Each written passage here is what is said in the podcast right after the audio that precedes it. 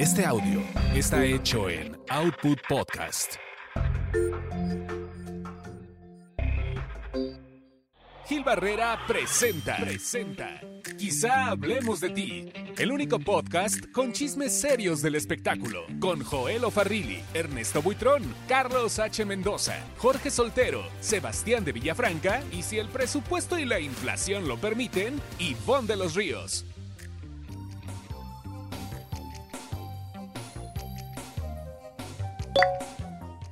Señoras, señores, qué gusto saludarlos. Este es Quizá Hablemos de Ti, como ustedes saben, un espacio de, espectáculos y entretenimiento. Hoy hecho de una manera muy particular porque lo estamos haciendo cada quien desde una región diferente, sin una comunicación directa, ni Zoom, ni nada. Lo estamos haciendo por WhatsApp. Y estamos muy contentos de que nos acompañen. Eh, poco a poco ustedes van a ir escuchando las voces de quienes hacen este podcast que gracias a ustedes está pues propiamente identificado como una de las referencias del entretenimiento. Y pues yo muy contento, muy agradecido porque nos sintonicen, porque nos busquen, porque estén ahí descargando, etcétera, etcétera.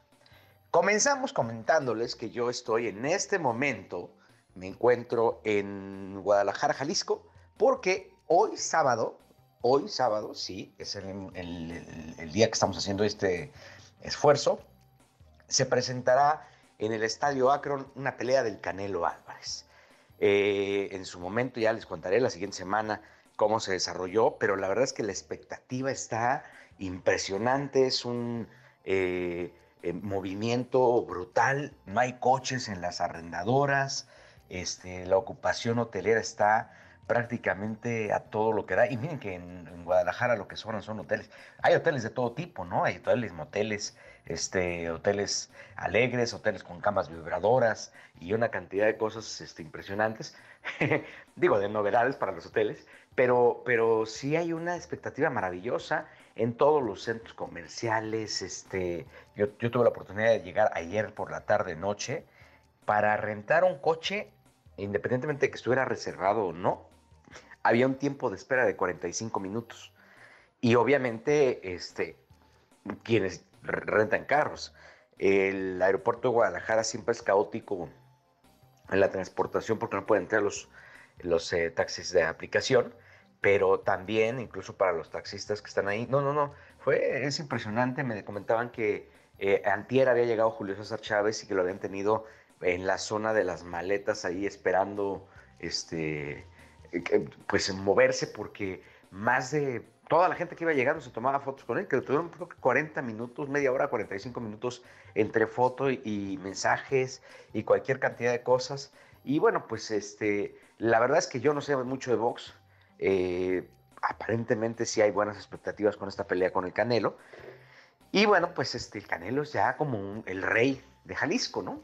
Detrás de la pelea del Canelo hay una eh, planeación estratégica por parte de Carlos de la Torre, quien fue manager de Alejandro Fernández. Él maneja los destinos de la oficina de OCESA aquí en Jalisco, junto con el querido Jorge Soltero.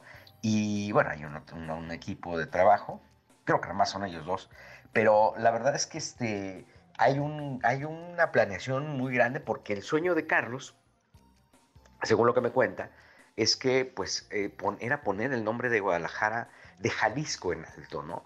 Entonces, este, tienen la infraestructura para hacerlo. El estadio Akron es impresionante, es un estadio muy funcional y pues hoy va a enfrentar esta eh, nueva oportunidad o, va, le va a dar paso a este evento como un foro de entretenimiento mucho más amplio.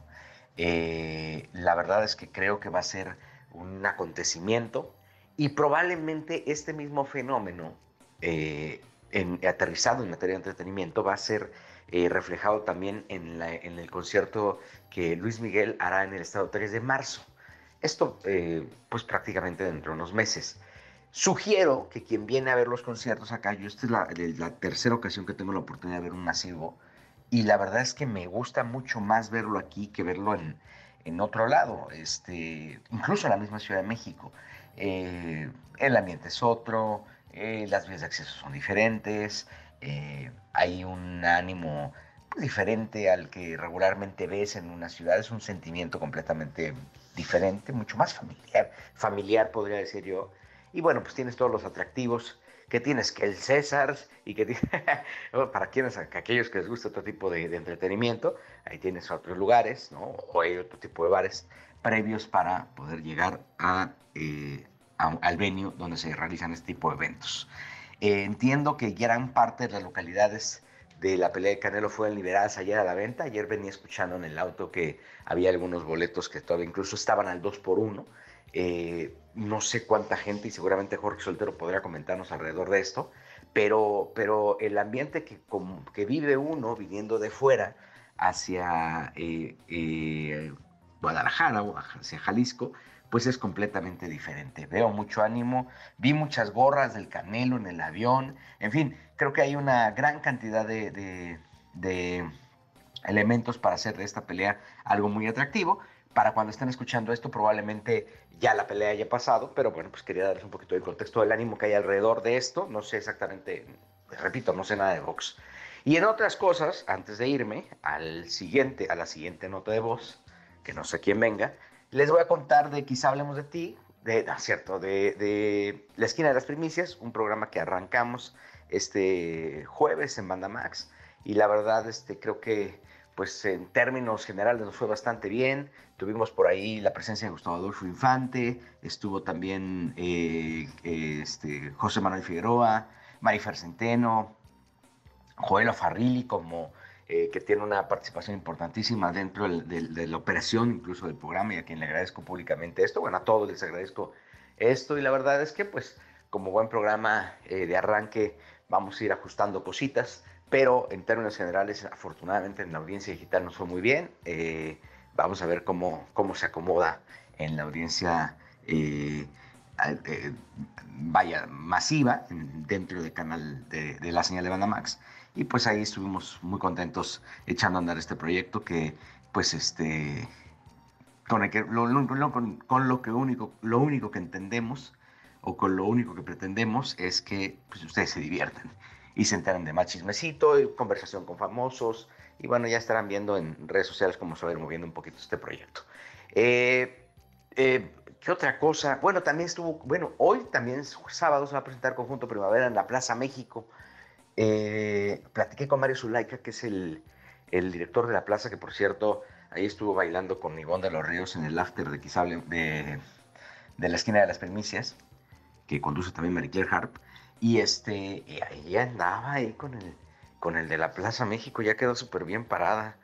Ahí que nos cuente luego después ella, este, eh, qué, hubo alrededor de eso. Y me contaba que, bueno, pues esta presentación viene muy bien, ¿no?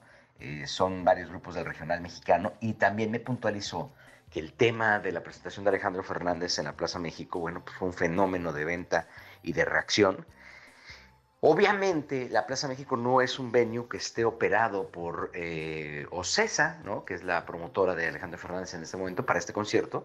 Y obviamente, pues este, esto también le da un matiz diferente a la negociación que hay detrás del artista, de la agencia de representaciones y evidentemente del venue.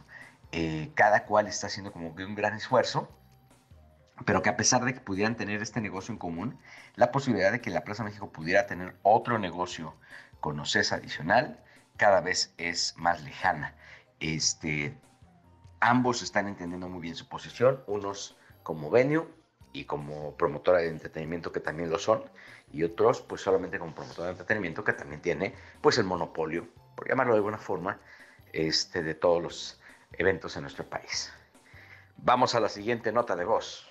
No sé quién llegue, pero hay nota de voz. A ah, Sebastián de Villafranca.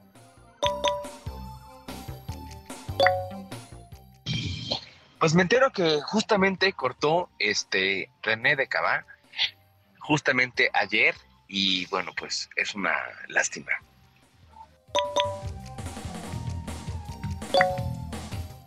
Hola, hola, ¿cómo están todos? Bueno, pues continuamos en este su H podcast de confianza. Quizá hablemos de ti. Ya, eh, ya sabemos que estamos todos vía remota en una cosa muy inédita, realmente, ¿no? En una forma de grabar que nunca hayamos usado y que espero, la verdad, que nunca se repita, porque ahora cada quien está grabando lo suyo.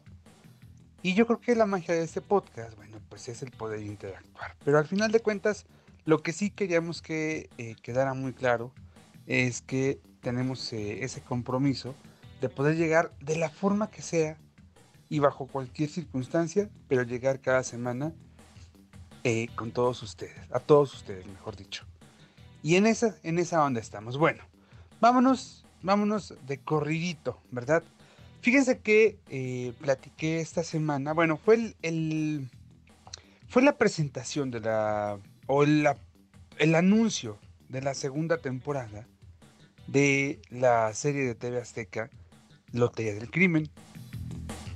Una producción que eh, Azteca estrenó el año pasado con Julieta Grajales, con Claudia Lafarga, bajo la dirección de Carlos Carrera.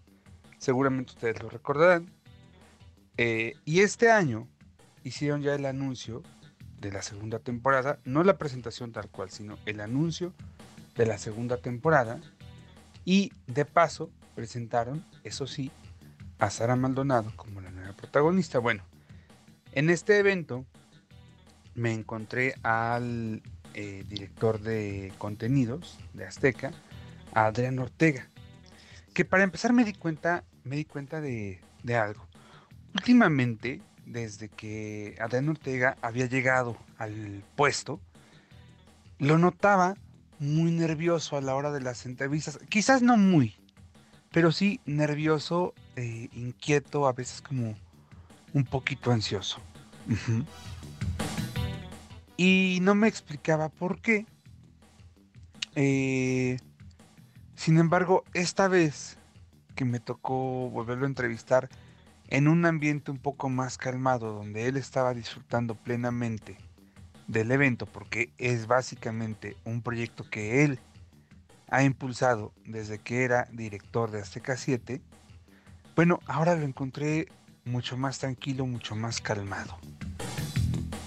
Encontré al Adrián de siempre, muy dueño de la situación, muy preparado para responder las preguntas. En fin, me gustó que Adrián retome la posición la seguridad que, que siempre ha tenido frente a las cámaras.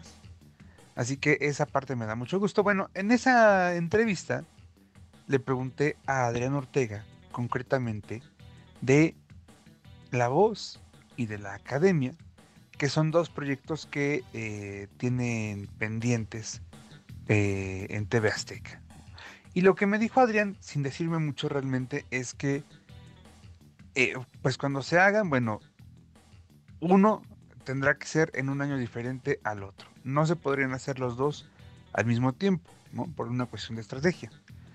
Yo presento esta nota en el radio y entonces me escribe una persona de Ayun Media, que es la casa productora de La Voz, de Survivor, de mm, eh, el programa que terminó, em, Amor en el Aire.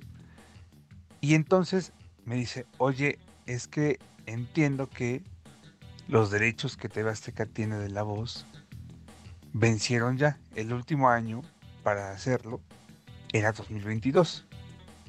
Entonces, eso significa que, eh, pues básicamente, Azteca ya no puede transmitir a menos que recompren los derechos que no estoy seguro que, que les convenga, al menos en este momento. Eh, hace algunas semanas me enteraba que si se animaran a hacer la voz de nueva cuenta en Azteca, estarían pensando en cambiar el formato y ahora transmitirla únicamente los domingos como la voz se emitió en su etapa en Televisa, en su primera etapa en México recordarán ustedes. Bueno, eso en temas de, de la voz. Por cierto que Adrián no me dijo ni sí no respecto a la isla, a este regreso de la isla. Lo que me cuentan es que la isla sí va, pero eh, por el momento eh, prefieren todavía eh, mantenerlo en un bajo perfil porque no lo tienen todavía tan, tan estructurado. Pero me dicen sí que la isla, por supuesto, por supuesto que va. Bueno, también platiqué esta semana con Mayrin Villanueva, seguramente algunos lo escucharon, y bueno, pues ella es, es una, eh, además de eh, gran figura para el medio, eh, pues tiene mucho trabajo, es muy solicitada por los productores y ahora pues resulta que tiene varias propuestas ahí en la mesa para regresar a las telenovelas. Si ustedes recuerdan, lo último que hizo fue el año pasado precisamente con Vencer la ausencia, con Rocio Campo. Y bueno, ahora, ahora me dice que está analizando qué vendrá, eh, seguramente en el segundo semestre del año, porque eh, pues sí tiene ahí varias cositas, ¿no?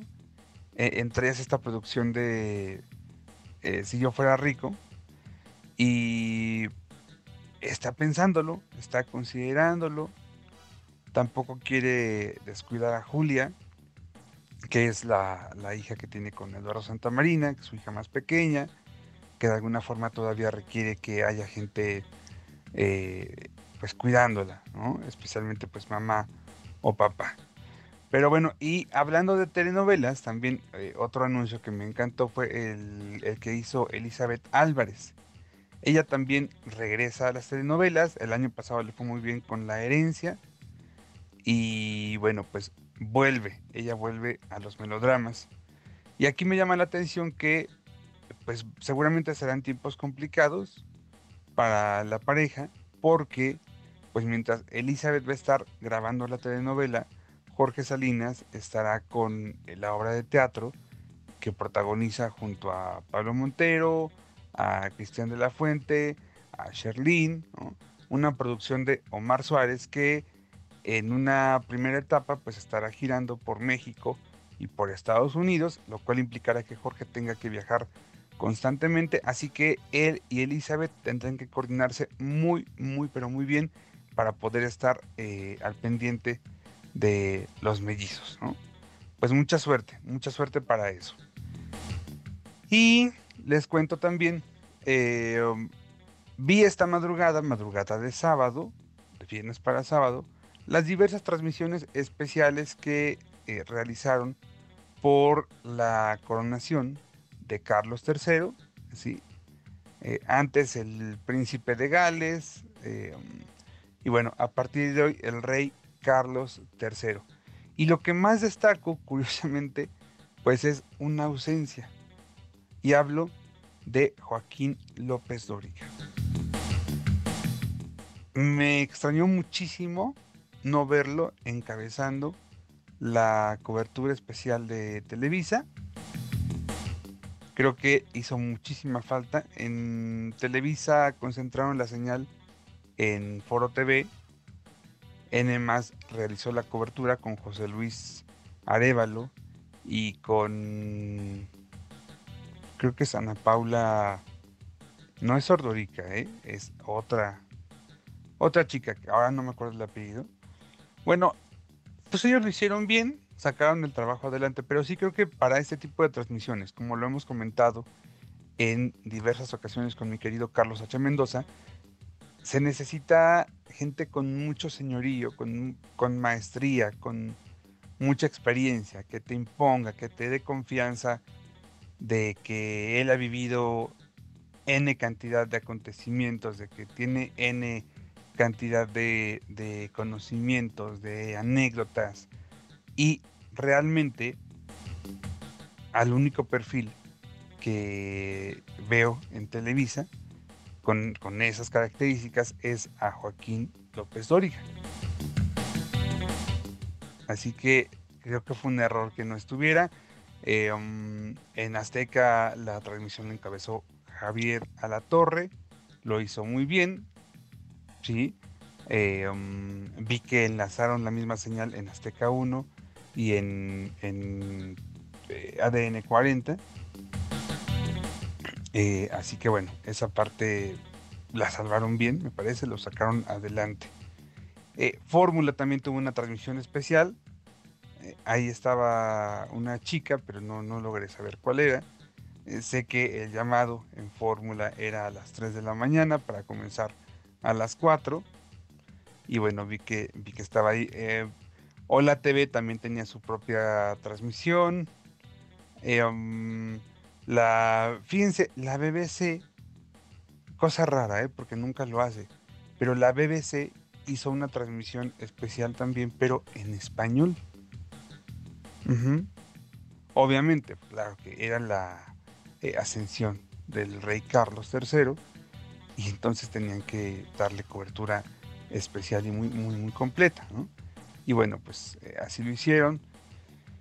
Eh, Univision también tenía su propia cobertura con María Antonieta Collins en Londres, que lo hace muy bien María Antonieta, tiene igual mucho tiempo como, como experta, así que pues de alguna forma ella, ella, ella es garantía, ¿no? Ya es, ya se cuece aparte, me parece.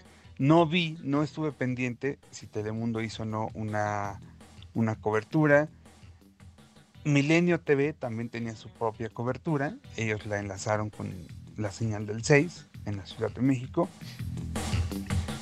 Pues yo les diría que una cobertura cumplidora, realmente, sin desplegar grandes recursos, pero bueno, al final de cuentas, la imagen principal, que era la imagen internacional, ahí estaba, y, bueno, tenían ahí sus, sus expertos que parecían eh, expertos muy locales realmente, creo que tuvieron que ser más neutros con ese tema. Pero bueno, ahí con, Milenio y con, y con el Canal 6, al menos la cobertura sí la hicieron, lo cual se les agradece. Pero insisto, me llamó la atención que Televisa no metiera esa programación especial a las estrellas, cosa que sí hizo con la muerte y los funerales de Isabel II, que incluso recordarán ustedes viajaron a Joaquín López Dóriga y creo que a Denise Merker los viajaron a, Londres. En fin, asuntos realmente un poco, un poquito extraños. Y bueno, pues son algunas notitas que, que les tengo y ya para terminar, fíjense que como sabrán ustedes, y seguramente mi querido Gilba platicó algo al respecto, bueno, pues esta semana estrenamos en Banda Max un nuevo programa. Se llama La Esquina de las Primicias, que es un spin-off de la sección que tiene Gilva con Marie Claire Harp en Buenas Bandas, allí en Banda Max. Bueno, pues va a pasar todos los jueves a las 8 de la noche. Y esta semana, en el primer programa, uno de los invitados, porque fueron dos, uno de ellos es José Manuel Figueroa, tenía mucho tiempo que no estaba con, José Manuel, sí, pues desde antes de la pandemia, básicamente. Entonces él estaba un poquito cansado, un poquito agotado porque no había comido nada en las eh, en eh, todo ese día, así que estaba ahí comiendo una golosina que había comprado en una tienda de conveniencia y le llevaron algo de tomar, ¿sí? que al final él ya no quiso. Bueno, pero la cosa es que me encontré a José Manuel bien, me encontré a José Manuel entero, eh, creo que muy equilibrado. Sí creo que la presencia de Marie Claire en su vida le ha dado mucho, mucho equilibrio, le ha favorecido.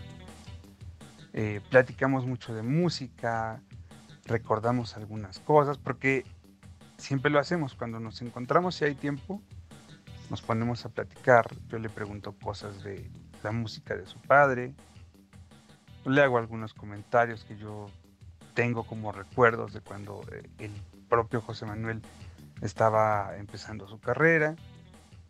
Y la verdad es que siempre estamos en un mood bastante relajado y bastante personal. Entre lo que me platicó es que eh, pues está a punto, a punto ya de entregar a su hija porque se va a casar. Su hija se casa el 19 de mayo, me parece. Espero que no me esté fallando la fecha. 19 de mayo, pero se casa además en Cartagena, allá en Colombia. Entonces, él viajará cuatro días a Colombia y está contento, lo siento, lo siento contento con todo lo que le está pasando en su vida. Eh, hay proyectos para, sacar más música. Trae una cosa muy bonita, un homenaje muy bonito a su papá, eh, que planea eh, hacer en el propio Juliantla, quiere hacer cosas por Juliantla.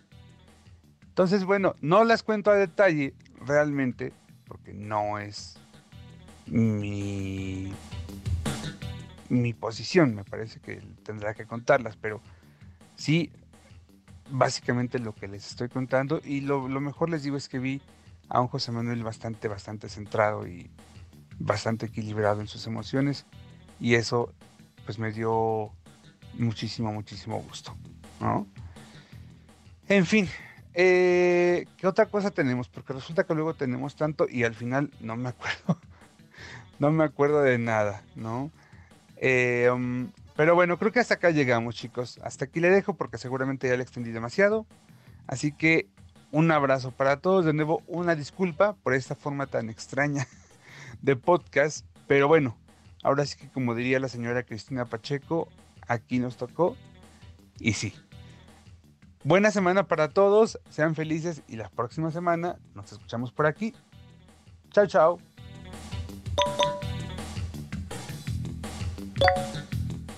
Bueno, después de este podcast de podcast, del podcast de Joel, pues hay que seguirle, ¿no?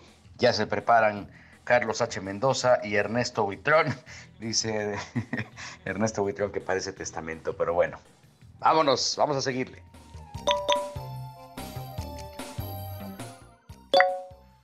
¿Qué tal amigos de Quizá Hablemos de Ti? Soy Ernesto Buitrón y pues bueno, ahora a través de esta modalidad de remota, porque todos los integrantes andan en distintos lados, les quiero contar que esta semana, bueno, se dio a conocer que pues la demanda de Televisa contra Jaime Camil continúa. Es una demanda que existe pues ya desde hace algún tiempo y es una demanda en la que, bueno, el actor tenía apalabrado, digámoslo así, un proyecto que se llamaba La Mujer del Diablo, que pues protagonizaría y que ahora está en la plataforma de VIX y que, bueno, al final él decidió protagonizar la serie de Vicente Fernández de Netflix, ocasionando un conflicto pues con la televisora de San Ángel. Eh, lo importante aquí es que esta semana hubo audiencia, esta semana pues se presentaron nuevos argumentos por parte de la empresa y por parte del actor y bueno pues este tema sigue. Lo curioso aquí es que de él, al no aceptar él el proyecto, pues eh, prácticamente se lo otorgan a José Ron y ha sido un proyecto muy bueno que ha catapultado a José Ron al extranjero. Entonces, bueno, ahora sí que se aplica el dicho de nadie sabe para quién trabaja. El tema seguirá en los juzgados civiles en México, pues es una demanda importante. Y bueno, pues Jaime Camil por ahora no ha venido a nuestro país, no tiene proyectos en puerta y seguramente no los tendrán un rato hasta que se resuelva esta situación. Aquí seguiremos conectados y vamos con mis compañeros.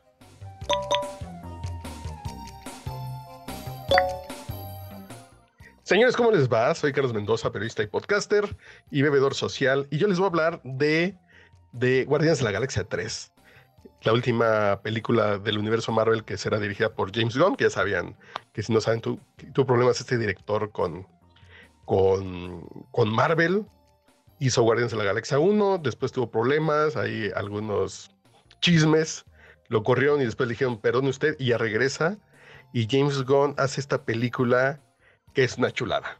Es lo mejor de películas de superhéroes en muchos años. En serio, superhéroes, superhéroes, porque podemos decir que The Joker es el universo de DC, pero no, este es lo mejor de balazos, golpes, efectos especiales, espacio, rayos láser, personajes raros. Esto es lo mejor de muchos años. Por ejemplo, Rocket, Raccoon, este mapache. Su historia, en serio, va a eh, cuando la vean, va a haber una historia que se les va a quedar grabada en el corazón para toda la vida. Eh, va sobre la historia que van a... Todos los guardianes de la galaxia van a pelear contra un... contra un supervillano que es medio... Tiene nombre muy, muy, muy payaso, que es el alto evolucionador, eh, para, un eh, para un tipo que se siente el muy yuyuyuy. Pero está muy bien, no es tan chistosa como las anteriores, no es tan cómica, aunque tiene grandes momentos de comedia, pero va a haber harto drama, muchas secuencias de acción muy bien hechas, colores muy bien hechas, fotografía muy bien hecha. Aquí sí no es, tiene, tienen los errores que le pasó a que le pasó a Ant-Man, que se ve que le hicieron con tres pesos o con mucha prisa. Aquí se ve que está cuidadito el tema. Entonces les recomiendo, es una película muy disfrutable.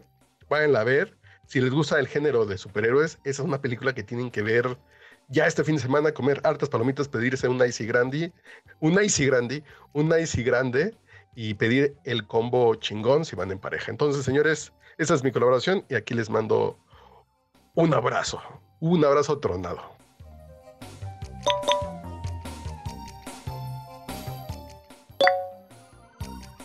Y bueno, señores, señores, en este ejercicio atípico les damos las gracias porque, porque nos hayan acompañado. No llegó Ivonne de los Ríos ayer, Ivonne de los Ríos andaba de fiesta. Desde el jueves andaba de fiesta. El señor de Villafranca nos aventó un chismecito, nada más un suspiro. Son más largos sus, sus este, conversaciones privadas que sus podcasts de Quizá Hablemos de Nos despedimos agradeciéndole el favor de su atención. Eh, hoy estuvimos cortitos, ofrecemos una disculpa, pero bueno, pues les dejamos un poquito de chismecito rico. Cuídense mucho, nos escuchamos la próxima semana, ahora sí, estructuradísimos aquí, en donde quizá hablemos de ti.